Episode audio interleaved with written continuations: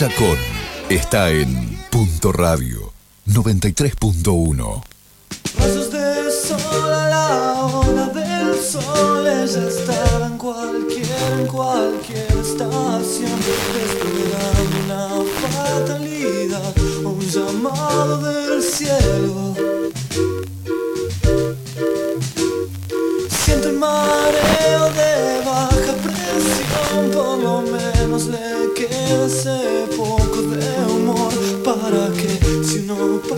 buscando y perdiendo certezas.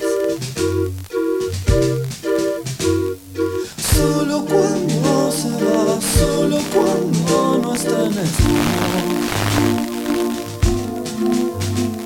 Me hace bien meterme en tu laberinto carrusel. Volvemos al aire. 10 minutos pasan de las 11 de la mañana. Ya está con nosotros como todos los martes. La señorita. ¿Cómo le va? Muy bien. ¿Ustedes? Con frío. Mucho, mucho, Eh, mucho. ¿Y qué la pelota ya? Ya se va igual. Después empezamos a protestar por el calor. Viste que somos quejosos. Sí, totalmente. Pero hoy fue, fue London. Cuando Sí, nos sí, sí, levantamos. sí. Dracul estaba en Sí, la puerta de y- mi casa. Exacto, y decís, acá, Londres, acá, ¿qué necesidad? Ninguna. Pero bueno, en fin. Viste cuando decís, correte porque no veo, no, era No, no, eh, tremendo, manejar era tremendo. tienta, no sé usted a qué hora se levantó, a qué hora fue a la escuela. temprano. No sé si veía a los chicos tampoco dentro del aula. No, no, no. Los chicos no, prendían el teléfono, Claro, los veía. Y se iluminaban. Una cosa rarísima, pero bueno, ya está despejando. Por suerte, señora, eh, ¿con quién vamos a estar hablando? Bien, hoy tenemos una invitadaza, Lucía Lascano, mercedina por adopción. Desde 2016 formó parte del colectivo de mujeres compositoras de Argentina, Mujer Trova. Canta, compone y escribe. O sea, te va, te- ya, ya te Es interesó porque, completa. bueno, claro. Eh, tiene dos poemarios autogestionados, Poesía con mucho viento de 2016 y La orgía de los milagros de 2018. Es tallerista literaria en la unidad penal de Mercedes hace un poco más de dos años. Junto con la Coordinación de Derechos Humanos del municipio de Mercedes, presentó el libro Memoria para la Libertad con poemas y dibujos realizados por los muchachos del pabellón para el 24 de marzo de 2020. Uno de sus poemas fue musicalizado por la compositora y poeta salteña Sara Mamani y es parte de su disco Trazos, que salió en 2020. Actualmente continúa dando talleres literarios en la unidad y a la vez está trabajando en un poemario nuevo y está pronta a presentar un facín junto con Flavia Carballo, poeta entrerriana. Hola Lu, ¿cómo estás? Hola, ¿cómo están? Bien, acá, felices de tenerte. ¿Qué tal, Lucía Ivana Jaca? Usted saluda, ¿cómo estás? Un gustazo, qué bien cantás. Ah, bueno, muchísimas gracias. Eh, pero usted porque usted también canta. ¿Qué canta? Am, de todo un poco.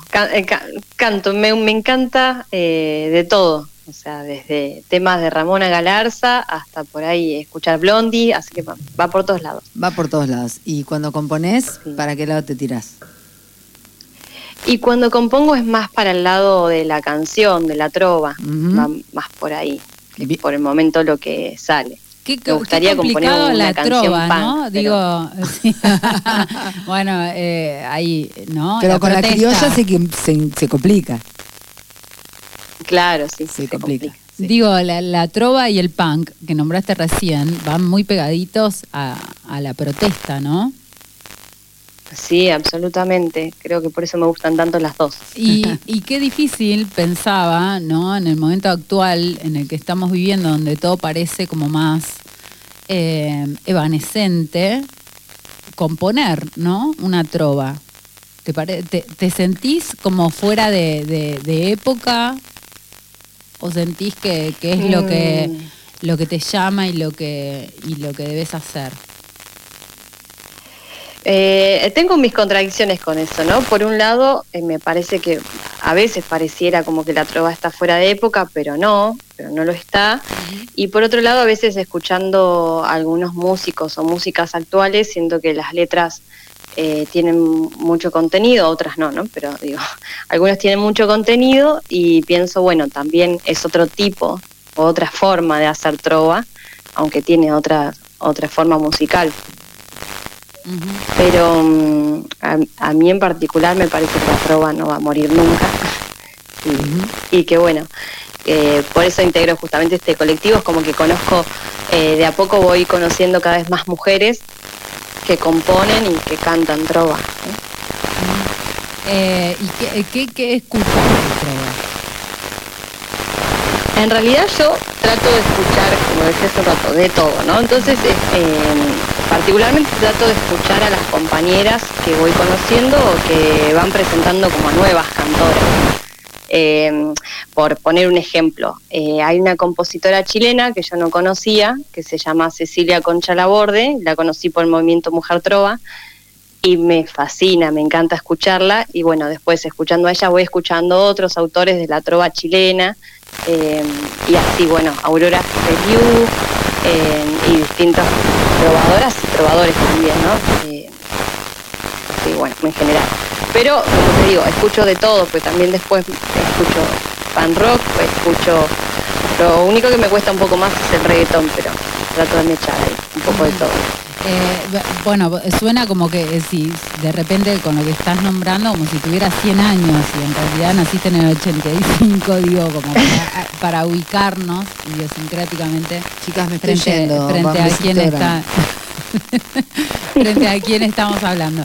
Eh, Lucía, ¿cómo, empezó toda la historieta esta de... Bueno, yo a Lucía la conozco, la conocí en Mercedes, algo sé de, sus comienzos. ¿Te escuchaste cantar? Eh, Para la próxima. Eh, digo, algo sé de tus comienzos acerca de, del contacto con la literatura, pero me parece súper interesante para que se lo cuentes a los oyentes. ¿Cómo fue ¿Cómo fueron tus primeros contactos con la literatura?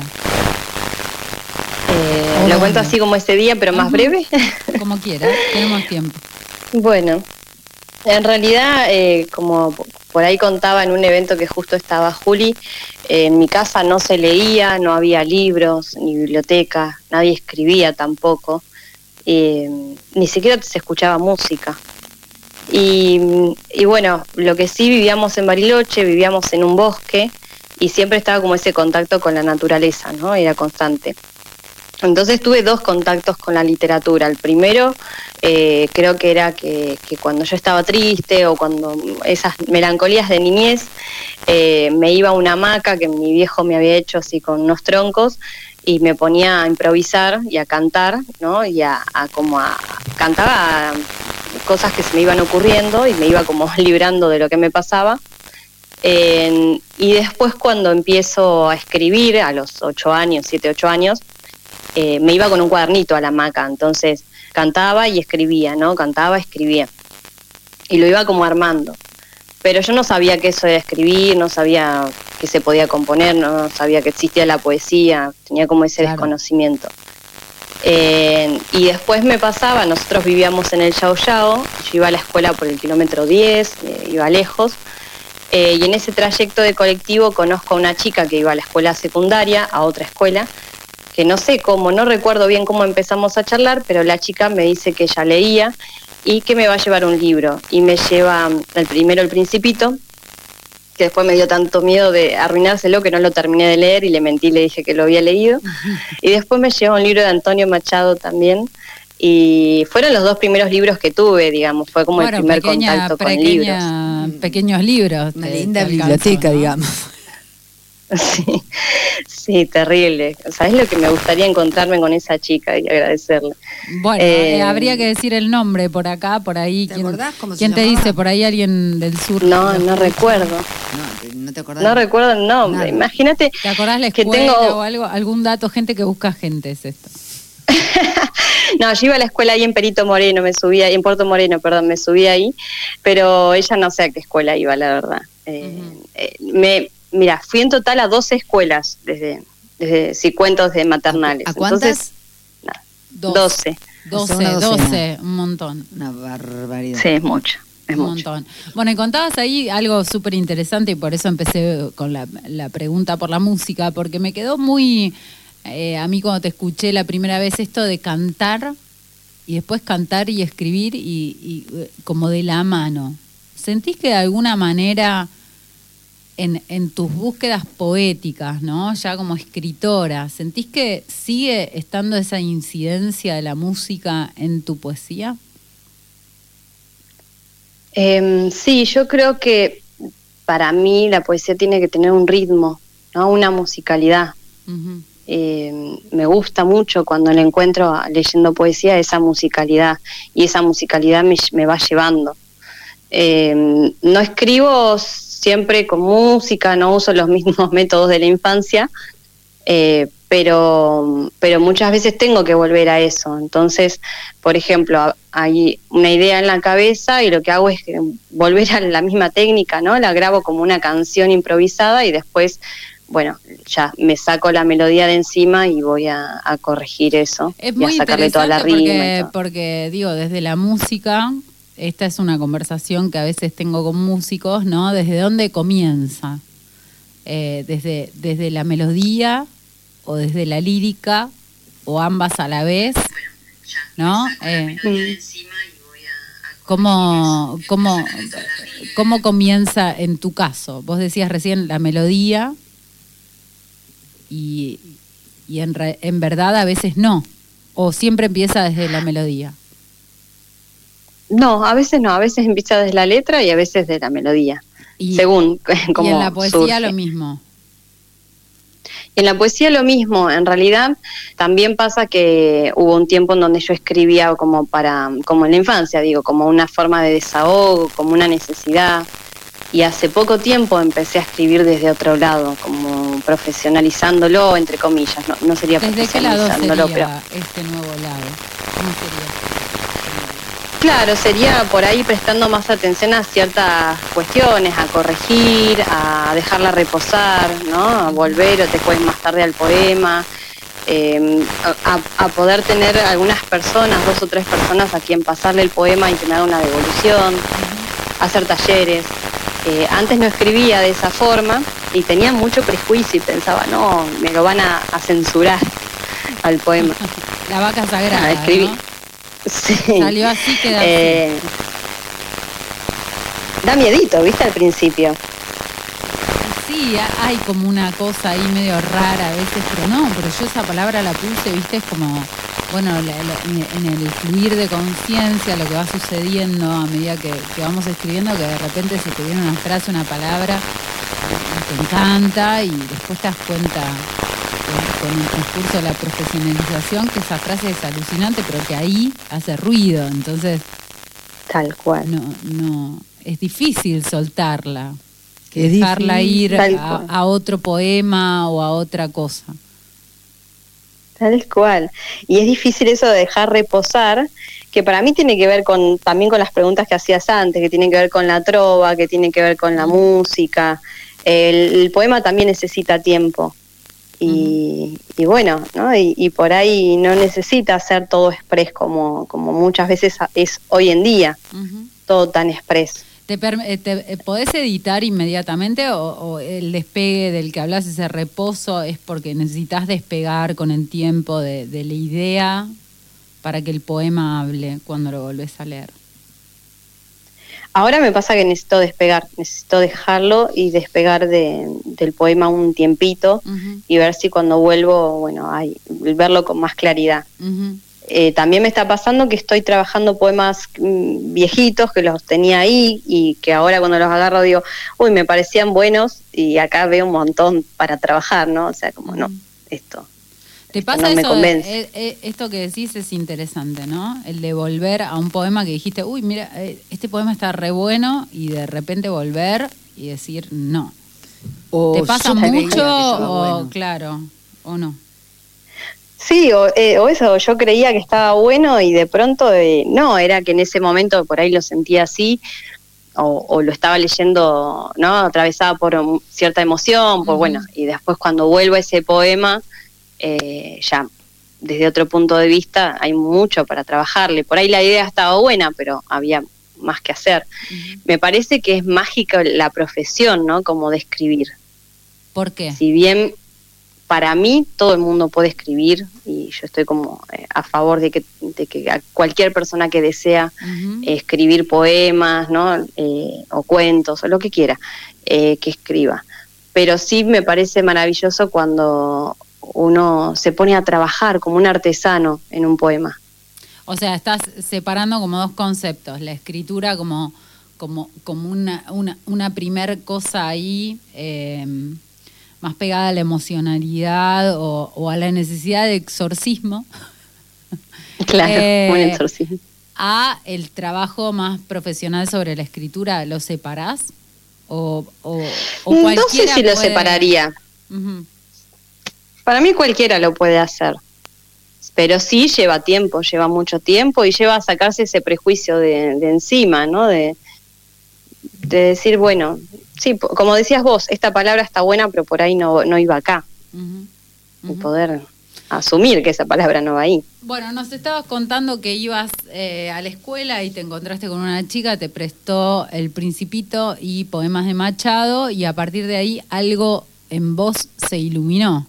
¿Cómo siguió la historia Sí. como para transformarte en alguien que de repente publica dos poemarios y está trabajando en un tercero? Y nunca dejé de escribir, eh, después seguí con mis cuadernitos tapadura, escribiendo poemas, después sí, ya con la escuela ya vi lo que eran poemas, iban a obras de teatro y yo les escribía poemas, iban a visitarnos desde Buenos Aires y escribía poemas, Eh, así que no dejé de escribir y mm, era redensa en eso. A la directora la volvía loca con poemitas. Y, Eras de mm, las que de las que íbamos leyéndole atrás a todo el mundo lo que habíamos escrito. Yo era de esas.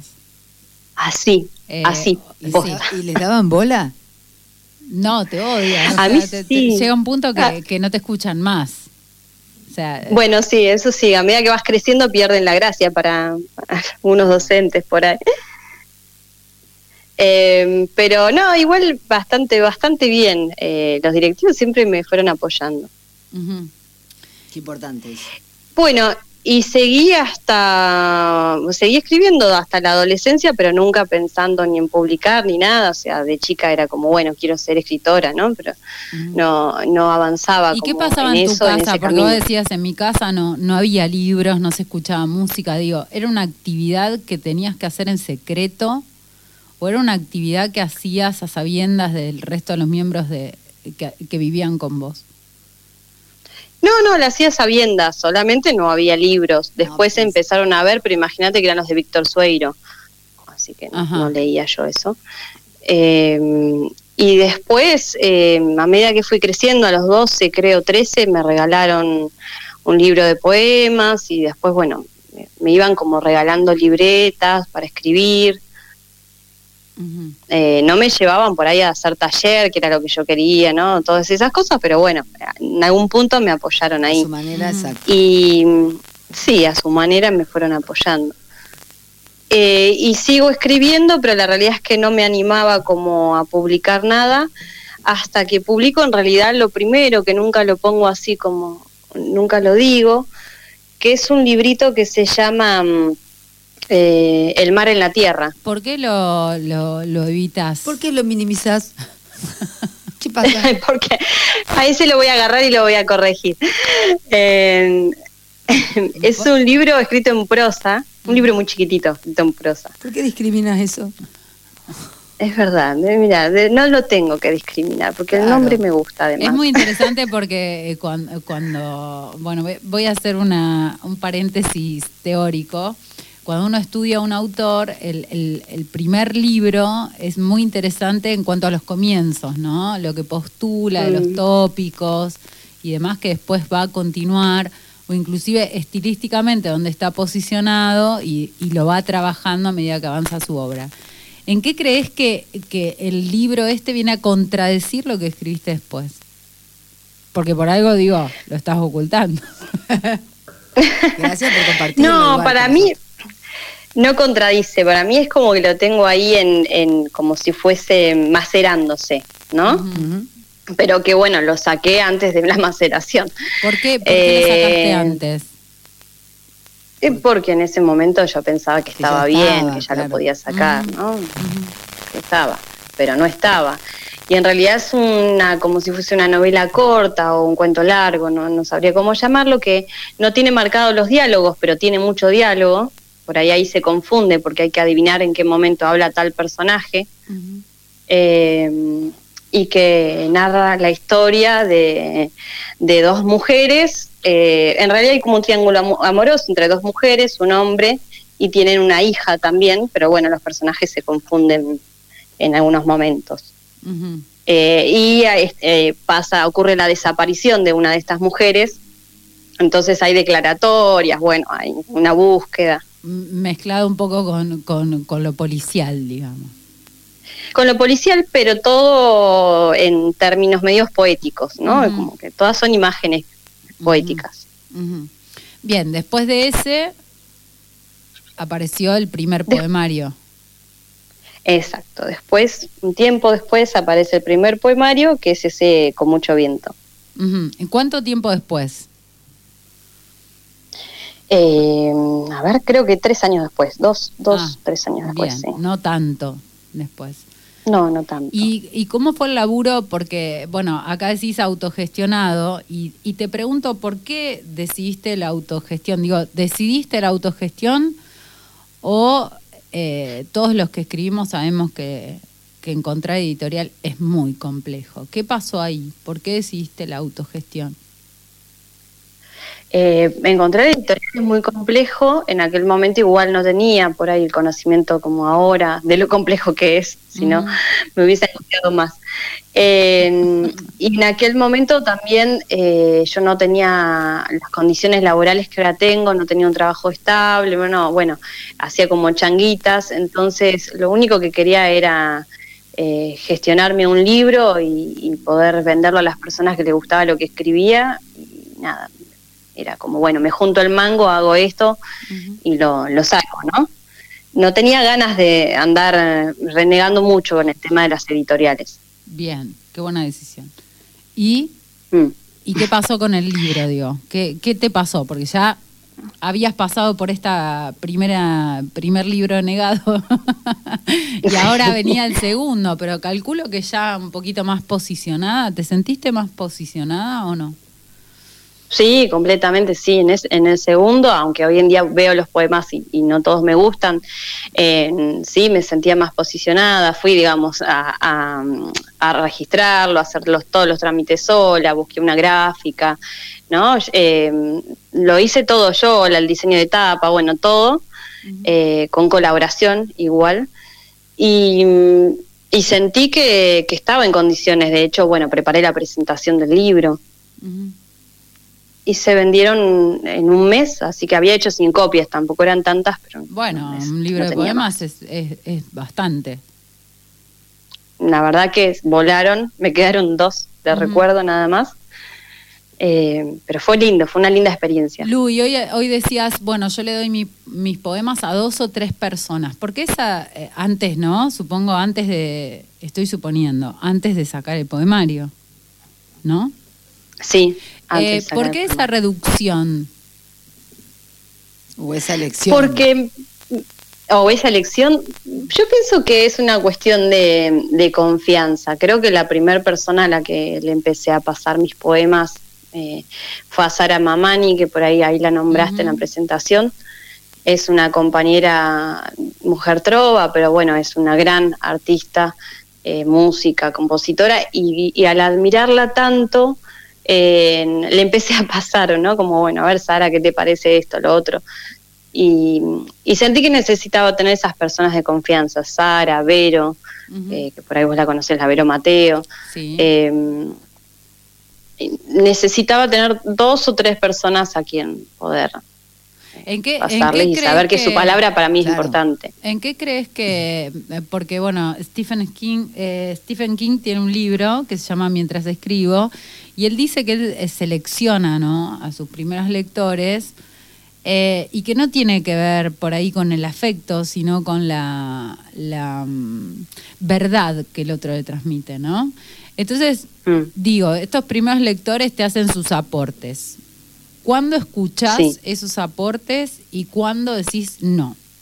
Esto no lo voy a considerar. Bueno, creo que por eso son esas personas, porque son las personas que yo sé que no me van a mentir. Que no me van a decir, ay, no, si está bárbaro, si algo no les gusta, me lo van a decir. y también que las conozco y sé cuándo eh, les voy a hacer caso y cuándo no. Eh, creo que por ahí es por eso, porque eh, también, porque tienen musicalidad, ¿no? Pero tiene una musicalidad, sus poemas tienen una musicalidad, ella sí tiene una musicalidad. Y Sara, además de que es música, el otro día fui a ver la película, se estrenó un documental, película documental sobre su vida, el Cuchi Leguizamón la elige en algún punto porque su voz tiene una musicalidad fantástica. Tremendo. Y, poder eh, dárselo a Sara es sentir que, bueno, que parte de esa musicalidad que ella tiene interiorizada, bueno, me la va a poder ¿no? marcar o no en un poema. Eh, eh, decíamos, obviamente nos quedamos recontentos con los aportes que tomaste y los que no, ¿por qué los descartás? ¿Cuáles son los, ¿Cuáles son las decisiones, ¿no? En, tu poética, absolutamente personales, en general estoy hablando, no estoy diciendo, bueno, un día me dijo tal palabra y le dije, bueno, esto no, sino en general, cuando vos decís, bueno, no, esto acá no. bueno, en que a mí me gustan ciertas palabras, las voy a usar igual, me gusta que sea mm, eh, fresca o que sea cotidiana, eso, que sea una poesía cotidiana. Entonces, si llega a ser algún cambio como que le quita cotidianidad o le quita lo terrenal, ah, bueno, ahí diría que no. Ahí descartas. Por ejemplo. ahí descartaría. Además de, de, esta actividad como escritora, vos das talleres en la unidad penal de Mercedes. Eh, ¿Cómo crees que, que esos talleres, primera, primera pregunta, influenciaron en tu escritura o no? Sí, mucho, sí. ¿Y, cómo? Em, por un lado, con imágenes que, necesitaba tener, que necesitaba volver a ver, eh, y, con cuestionamientos eh, a mi escritura, que me hago todo el tiempo. Eh, no sé, creo que eso surgió también en esa actividad, ¿no? Para quién uno escribe, si uno escribe para uno o no, pero mm, todo el tiempo me estoy preguntando no es que todo el tiempo me lo estoy preguntando, pero es una pregunta que tengo, ¿no? Si, si yo quiero que sea un poema que cualquier persona pueda sentirla, que pueda escucharlo, o no. Y no tengo respuesta a esta pregunta, ¿eh? no la tengo. Pero eh, el haber trabajado con ellos, el estar trabajando con ellos, me pasa que a veces eh, me es difícil la elección de los cuentos, la elección de algunos poemas y me termino sorprendiendo porque termino encontrando que lo que les llega más son de autores en los que yo no me imaginaba que les iba a llegar. Por ejemplo. Por ejemplo, eh, ah, bueno, la vez pasada que trabajaron en un cuento de Di Benedetto, por ejemplo, eh, Leonidas Escudero les encantó, eh, no sé, Mary Oliver les está gustando, prejuicios míos que tenía, ¿no? De que bueno, pasa, pasa en el ámbito escolar lo mismo, ¿no? A veces nos dicen, bueno, no, tiene que ser un texto que esté cercano al alumno y qué sé yo, y de repente les llevas algo que está absolutamente alejado en, la estética o inclusive en los tópicos y al pibe lo atraviesa, ¿no? Y mm, uno no, no, se explica mucho qué pasa ahí. Eh, mientras vos hablabas de lo coloquial o no, yo pensaba, hay un verso de Vallejos que dice, eh, ¿cómo se llama? Cuanto erízanos, se llama lo mismo que padece nombre, nombre, nombre, nombre. Es un verso que desde que yo lo leí, me lo repito cada vez que, encuentro, digamos, un dolor mío o de otro. Y es súper complejo, ¿no? Está re alejado. Tengo locura por Vallejo, lo amo. Sí, claro. Y sí, ¿quién, quién no ¿Quién no? ¿Quién no Vallejo? ¿Quién no? Sí. No, pero digo, como, ¿hasta dónde, ¿hasta dónde lo coloquial crees que es capaz de, o lo, digamos, este tipo de lenguaje, ¿llega o no llega y por qué? Y eh, el más cercano a lo coloquial, ¿llega o no llega y por qué? ¿Qué sentís vos? Yo creo que llega, igual cada persona tiene ¿no? como un, gusto particular, es como al que le gustan las empanadas con pasas de uva y al que no. Eh, a mí me gustan con pasas de uva. Pero. Te lo digo. claro. Eh, pero me parece que lo coloquial acerca mucho. Me parece que acerca. Y, todas estas imágenes que vos eh, fuiste recuperando o inclusive el modo de acercarte a la literatura para trabajar como tallerista en la unidad penal, em, ¿cambiaron profundamente, digamos, lo que escribís, cómo escribís o, o sumaron? Sumaron. Yo creo que escribo, yo creo que no escribo bien y creo que en lo que sumaron es en, cambiarle como la mirada, mm, sacar el eje de mí misma. A ver, no sé cómo explicarlo, ¿no? Que por ahí los poemas eran más, hablaban sobre mí, o sobre el dolor, o sobre algo que por ahí me había pasado, no sé.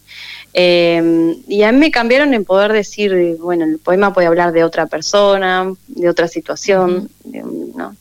¿Hasta dónde eh, decís esta pregunta? Se la, hago siempre porque es un problema mío, ético que tengo yo. ¿Hasta dónde eh, tomás al otro para escribir, digamos, anécdota? ¿Le pasó algo a alguien? ¿No? ¿O sabés del dolor de alguien? ¿Hasta dónde está el límite ético para decir esto lo uso y lo hago literatura? No sé, deberían ponerlo como en un papel y que lo firmemos quienes escribimos, porque uno como eh, va con las antenas paradas, ¿o no? Todo el tiempo. Va como, bueno, uy, qué buena esta imagen para escribir tal cosa, ¿no? Sí, o qué bueno lo que le pasó a tal, esto lo puedo usar para, para escribir tal literatura. Incluso lo puedo deformar. Lo deformamos todo y listo, ya está. Tal cual, siempre. Eh, Lu, de, un poemario al otro, de poesía con mucho viento a la orgía de los milagros, entre la edición de uno y otro pasaron dos años.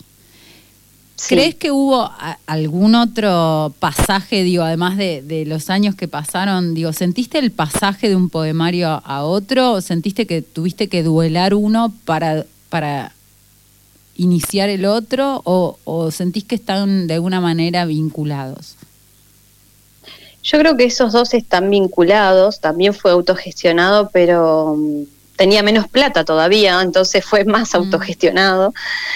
Y, a ver, es como que eh, más o menos hubo una continuidad. Eh, siento que lo distinto es ahora, ahora que sí pasaron varios años más, o para mí, en, mi ser pasaron varios años más. Eh, y ahora sí hay algo distinto. Esos dos poemarios tienen ciertas conexiones. Eh, en el medio de todo esto hiciste talleres, vos como, como alumna, digamos. Sí, y sigo, estoy haciendo taller con Tom Maver, que lo entrevistaron hace poco. en, eh, digo, esta posición, soy tallerista y a la vez soy alumna de taller. ¿Cuáles son los aportes que te da uno y te da el otro lado? A, mí, para mí es como, viste, cuando el psicólogo tiene que hacer terapia, es algo así. tipo, el tallerista está bueno que haga un taller. Em, sí, ayuda. Me da herramientas, aunque son talleres muy distintos, ¿no? Primero por el contexto, el taller en contexto de encierro es diferente, o yo por lo menos lo veo como diferente. Em, y segundo, que si bien es un taller de escritura, nosotros en, la unidad penal eh, hacemos de todo un poco, digo, hemos hecho clown, teatro, radio, vemos fotografía, es más bien un taller como integral. Que todo eso después lo volcamos en la escritura, pero es integral. Em, pero sí me sirve mucho eh, por lo menos me sirven mucho los talleres con Tom para conocer un montonazo de autores y para ver justamente esto que te puede llegar, digo, desde un poeta ruso hasta un poeta sanjuanino y llevar esos autores a la unidad también para trabajar con los chicos. En eso, muchísimo, muchísimo. ¿Y en el trabajo de tu propia escritura? Y en el trabajo de mi propia escritura es como un complemento realmente eh, a mí el taller me, enriquece un montón, son talleres grupales, me ayuda a esto de que escuche otro, ¿no? Un otro que está ahí, que te dice algo desde el respeto y que, hace aportes. Eh, eso por un lado me parece buenísimo de hacer taller. Y por otro lado te mantiene en escritura. Digo, yo a los chicos en la unidad penal les dejo todas las semanas una tarea. Entonces me parecía re mal que yo no me ponga todas las semanas a escribir. ¿Y qué te pasa con eso? y ahora escribo porque estoy haciendo el taller con Tom, entonces todas las semanas me siento a escribir. Eh, y hay, claro, hay que sentarse, no esperar la inspiración. No, no voy a esperar que venga la inspiración y, escribo. Hay como una idea dando vueltas y escribo, o no está la idea y me siento a escribir igual. A, tratar de darle forma a alguna idea, ¿no? Una cosa así. Exacto. Eh, te iba a preguntar, ¿cuáles son para vos tres escritores indispensables que hay que leer? Uy, qué difícil. Es difícil. yo, no sé si lo podría responder a esto. Claro, vos lo podrías responder. No, no, sé, pero hay, escritores que eh, amo. ¿eh? ahora se lo preguntamos a Juliana y la cagamos. Dale. Claro, a ver qué dice. No, no sé, en poesía eh, yo leo mucho ahora a Cristina Perirossi desde que la conocí y, y es como que creo que es porque, bueno, me gusta muchísimo, muchísimo. Pero indispensable es que hay que leer, obviamente, a Vallejo, a, Vallejo, después, eh, que me gusta mucho, mucho la literatura peruana. Eh, lo estaba contando. Em, a mí me gusta José María Arguedas, me gusta, bueno, Ribeiro, me gusta Manuel Escorza. Pero eran tres, ¿eh? ¿A cuál Pero eran tres, entonces me mataste. Cristina Pérez Rossi. Vallejo sí. y uno más. Bueno, y voy a decir una que me gusta mucho, Gabriela Cabezón Cámara, me encanta. Bien, bien. Eh, tres cosas que le recomendarías a la persona que recién empieza a escribir. Uno que no se desanime, eh, que es, es como ir al gimnasio, es, ese ejercicio, ¿no? Es entrenar. Es ejercitar los sentidos, es entrenar. Dos, que entrene, que hay que entrenar los sentidos, ver películas, eh, escuchar música, escuchar conversaciones, abrir, abrir los sentidos, o que entrene. Y tres, que no se apure a publicar ni, a, ni paguen esas editoriales carísimas que te hacen una edición de porquería, ni que, no, se De folleto de turístico. Exacto, de folleto turístico. Folleto turístico, tremendo. Bueno, eh, Lu, no queremos perder tiempo porque yo, ya le pedí un poema, así quiero decirlo, que a mí me, ah, me partió la cabeza. Pero ella además nos va a leer dos o tres poemas más, obviamente. Bueno. ¿Tenés por ahí? Tengo, tengo por acá. Em, voy a, leer el que vos me pediste y antes eh, voy a leer otro que es, creo que con dos va a estar bien, entonces porque este es un poquito largo. A ver. Bueno, cuando quieran. Cuando vos quieras. Bueno. Puse mi corazón en remojo a orillas del río, al sur de la ciudad, todo es belleza. El humo de la refinería toca las nubes. Amanece. El agua se va volviendo cada vez más plateada. ¿Qué tiene esta orilla para hacer llorar mis ojos? Digo. Los pescadores de jean gastados, pucho en la oreja, metiéndose al agua hasta la cintura, sacando enormes carpas con las manos con todas sus fuerzas las tiran sobre la arena. Un perro las huele, juega con el movimiento de los peces, ladra. En la costanera estacionan los camiones de la comunidad boliviana. Las puertas traseras abiertas. Dentro el abuelo duerme la siesta. La abuela calienta una sopa. Los niños quieren correr hacia el río. Nunca visten bikinis, se meten con remeras largas y pantalones cortos. Cerca, entre los juncos, travestis paraguayas toman sol en tetas, se untan protector solar, miran cada tanto al guardavidas. En el sur de la ciudad nunca nadie está triste.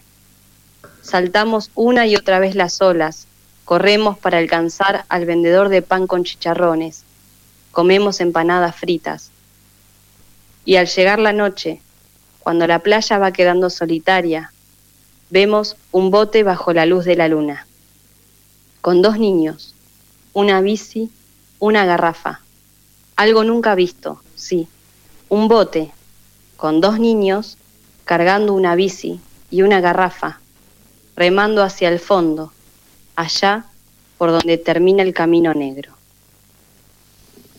Tremendo, tremendo, tremendo, tremendo. Tremendo. Qué manera, Ese se llama El mar del conurbano. qué manera sutil de hacer doler. Gracias.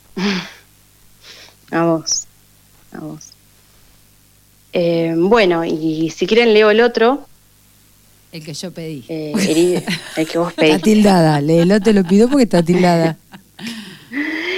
Este Pero- está dedicado contá, a uno de los chicos claro, de la ahí unidad. va, esto, va dedicado a uno de los chicos, yo pi- pisé lo que estaba diciendo, a- del penal. Perdón. Ah, ok. Ah, Sí. bueno. Capaz le pego un, le pego a Juliana, ¿eh? Guarda. bueno. Intentaron detenerme disparando 40 veces sobre mi cuerpo. En mí la prueba, el calibre exacto de quién apretó el gatillo. Si la estirparan, verían mi, mi inocencia. Pero el cirujano dice que la bala es una migrante, sigue un recorrido, nunca ha dejado de moverse. Seis años después, el plomo llega por fin a rozar el objetivo. Voy a morir. Todos vamos a morir algún día. Si bailo, ¿llegará más pronto? Si duermo, ¿olvidará su recorrido? Los latidos son fuertes, estoy increíblemente vivo.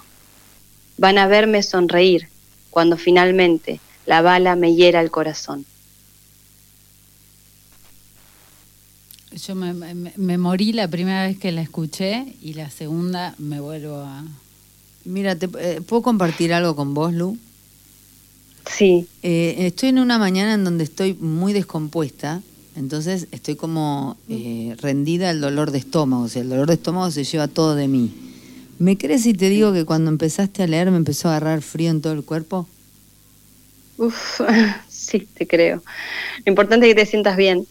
No, no, no, digo, me empezó a agarrar frío en el cuerpo con lo que vos leías, se- digamos, no pude, se fue el dolor de panza en ese ratito. Qué bueno. ¿Y Juli está bien? Juli Sí, está se, acá, se emocionó. Mira, me- para que Juliana me- se emocione, yo te explico algo. Para que Juliana se emocione, es difícil. Y se emocionó. Sí, se emocionó. Y Sí, la me- sabe y la conoce. mata.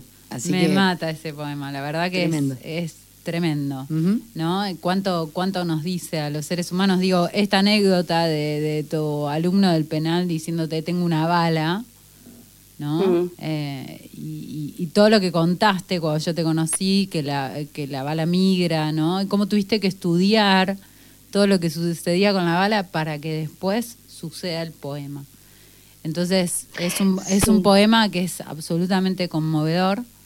eh, y además porque un poco la bala la tenemos todos. Exacto. Yo pensaba en eso cuando lo escribí, de hecho, porque en realidad el poema surge porque en taller él me cuenta que había ido al médico, ¿no? Esto que le dijeron, que la bala que le dispararon hace nueve años llegó por fin a rozarle el corazón. Y a el toque dije, bueno, de acá tiene que salir un poema porque esto es, es poético.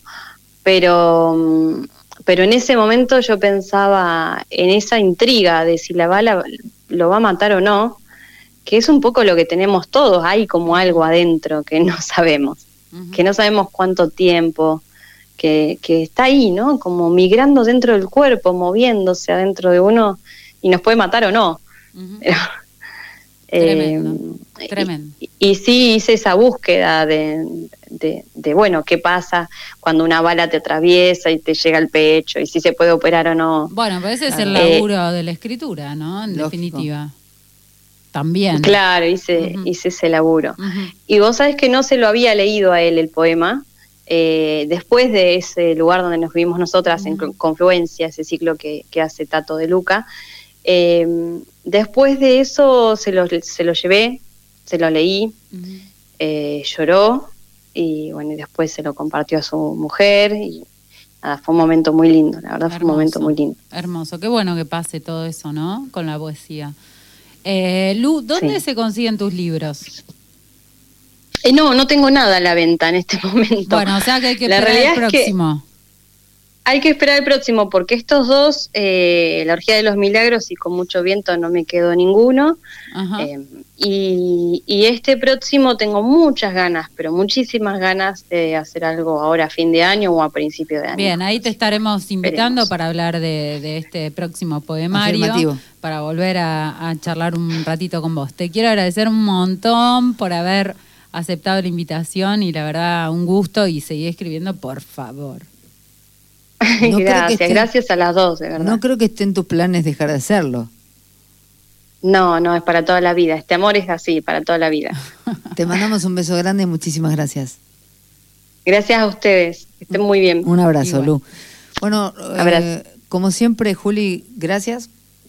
Eh, obviamente, uno conecta, una conecta más o menos con, con alguno de los poetas, pero mm, eh, como buena bruja, Juli dijo, eh, a Iva le va a encantar, porque bueno, además eh, compone música y qué sé yo.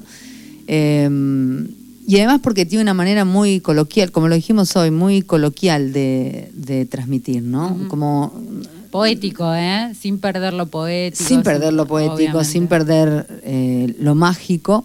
Eh, no, no, no hace falta que, que para mí esa es la poesía que te atraviesa, no hace falta lo rebuscado para que con, con una oración te haga percha.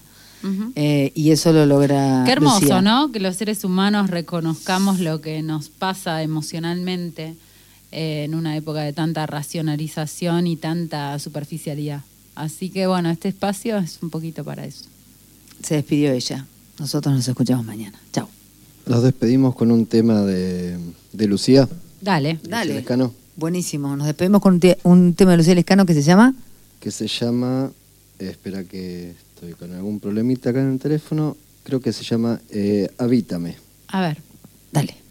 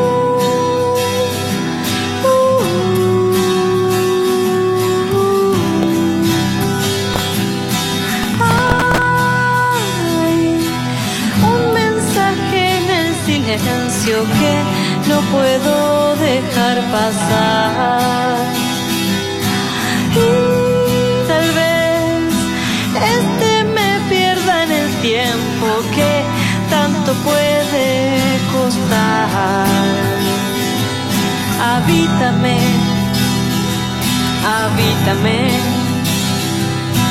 desde ese reino de las ideas. Habítame y enséñame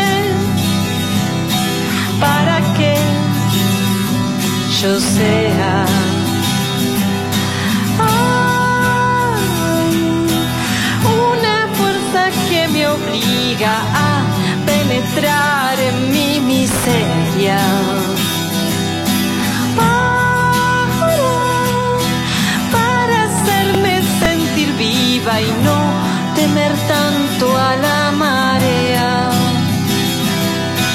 Habítenme, habítame desde ese reino de las ideas. Habítame y enséñame para que yo sea. Habíteme la muerte, habíteme el vacío, habíteme el silencio y el hambre. Habíteme la sangre, habíteme el olvido, habíteme la fuerza del río de la lucha del hombre. Habítenme, habítenme. Habítame, habítame. desde ese reino de las ideas. Habítame y enséñame, porque más que a la muerte yo le temo a no